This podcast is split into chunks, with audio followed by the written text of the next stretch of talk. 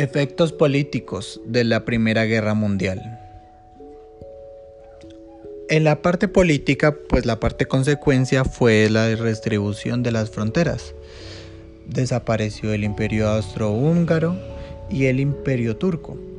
Se formaron nuevos estados como los Yugoslavia y Checoslavia. Polonia también que la habían repartido en tiempos anteriores entre Alemania, Austria y Rusia y se reunificó sus límites. Rusia, al retirarse de la guerra de 1917, debió ceder territorios que después del conflicto se constituyeron en las nuevas repúblicas de Finlandia, Estonia, Letonia y Lituania.